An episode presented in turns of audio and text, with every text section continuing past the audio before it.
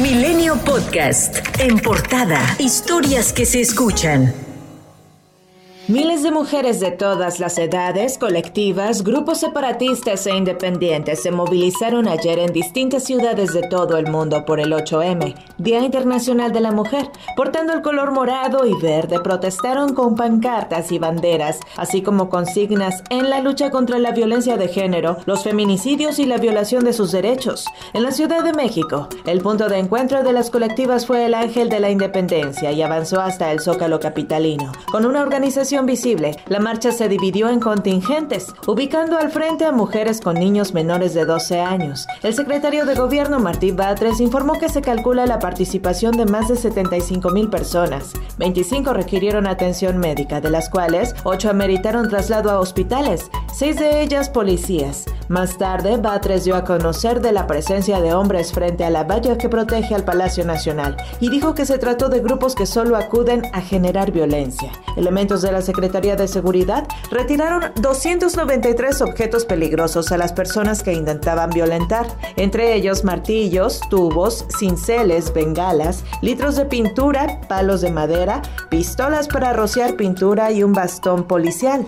Agregó que el Escuadrón de Rescate y Urgencias Médicas atendió más de 40 casos de deshidrataciones y golpes de calor. Batres publicó un video en redes sociales donde se puede observar a mujeres con elementos distintivos del movimiento feminista aplaudiendo a policías. Algunas inclusive se sumaron a la marcha. Otras mujeres se detuvieron para regalar flores a las oficiales, una imagen histórica, según señaló la subsecretaria Marcela Figueroa. Eh, el tema de las, de las compañeras policías pues muy, muy resaltable. Yo la verdad es que diría que incluso es una imagen histórica, eh, no solo en México, en el mundo, ¿no? En, temas de, de, la relación de la policía con, con, la comunidad y sobre todo en un contexto justo de manifestaciones, que por lo general es una relación muy tensa entre la ciudadanía y, y, la policía. En Nuevo León, cerca de 7.000 mujeres hicieron presencia en la marcha por el 8M, que concluyó en la Macroplaza de Monterrey. El bloque radical de la marcha incendió varias ventanas y puertas del Palacio de Gobierno en Chiapas, mujeres indígenas del municipio de Chenaló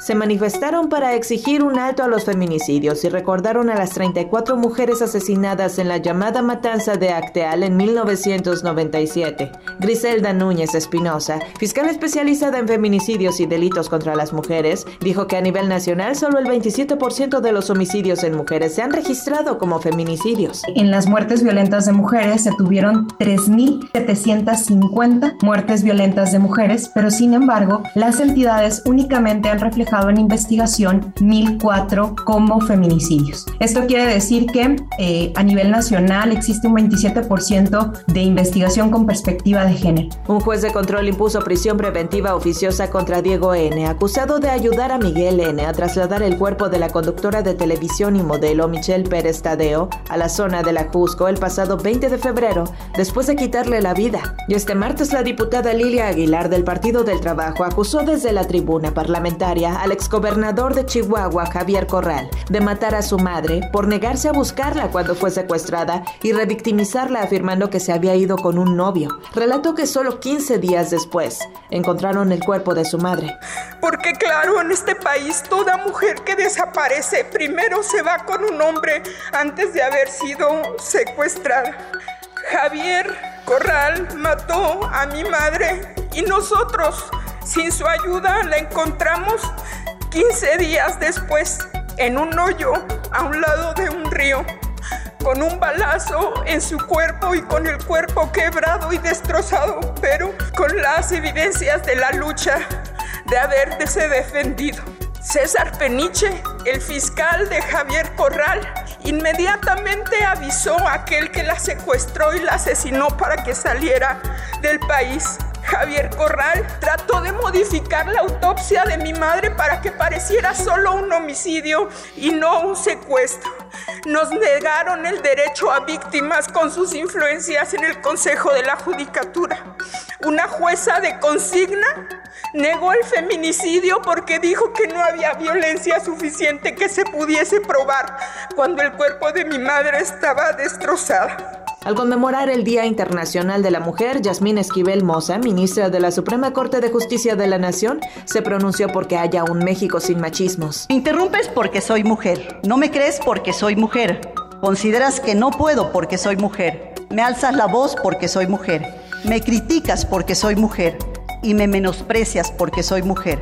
Me confrontas y atacas porque soy mujer. Me frenas incluso antes de dar mi punto de vista porque soy mujer. Todas estas conductas que suelen ocurrir en el desarrollo profesional de las mujeres son formas de violencia con 28 votos a favor, 2 en contra, 9 abstenciones y uno que no votó, el Congreso del Estado de Sinaloa aprobó reformas a diversas leyes locales que permiten de manera libre la interrupción legal del embarazo hasta la semana número 13 de gestación. El gobernador de Querétaro, Mauricio Curi, descartó que el crimen organizado estuviera involucrado en la riña ocurrida en el estadio La Corregidora el pasado sábado 5 de marzo. La Fiscalía General del Estado informó que un joven involucrado en el Campal fue entregado por su propia madre, con lo que suman 14 detenciones y 12 personas prófugas. Con 74 votos a favor, 20 en contra y 12 abstenciones, el Pleno del Senado aprobó el nombramiento del todavía priista Quirino Ordaz como embajador de México en España y de inmediato rindió protesta. Entre los priistas que votaron en contra del nombramiento estuvo el coordinador Miguel Ángel Osorio Chong, Manuel Añorbe, Claudia Anaya y Mario Zamora. Los demás votaron en abstención. El panista Damián Cepeda adelantó su voto en contra y dijo que este nombramiento es político porque el Ejecutivo busca dividir la oposición. Kirin Ordaz, por su parte, dijo que no ha traicionado a nadie. Esto tras los cuestionamientos de priistas por aceptar el cargo diplomático. El exgobernador de Sinaloa indicó que aún no es notificado sobre una posible expulsión como militante del Partido Revolucionario Institucional. El exfutbolista y director técnico mexicano Tomás Boy murió a los 70 años tras haber sufrido una tromboembolia pulmonar que lo tuvo hospitalizado desde el pasado viernes. El jefe fue hasta hace unos años el goleador histórico de Tigres con 104 anotaciones y clave en los primeros dos campeonatos de la liga. En 24 horas México sumó 8.939 nuevos casos de coronavirus y 265 muertes, con lo que se acumulan 5.575.608 contagios y 320.166 defunciones, de acuerdo con el informe de la Secretaría de Salud. Milenio Podcast.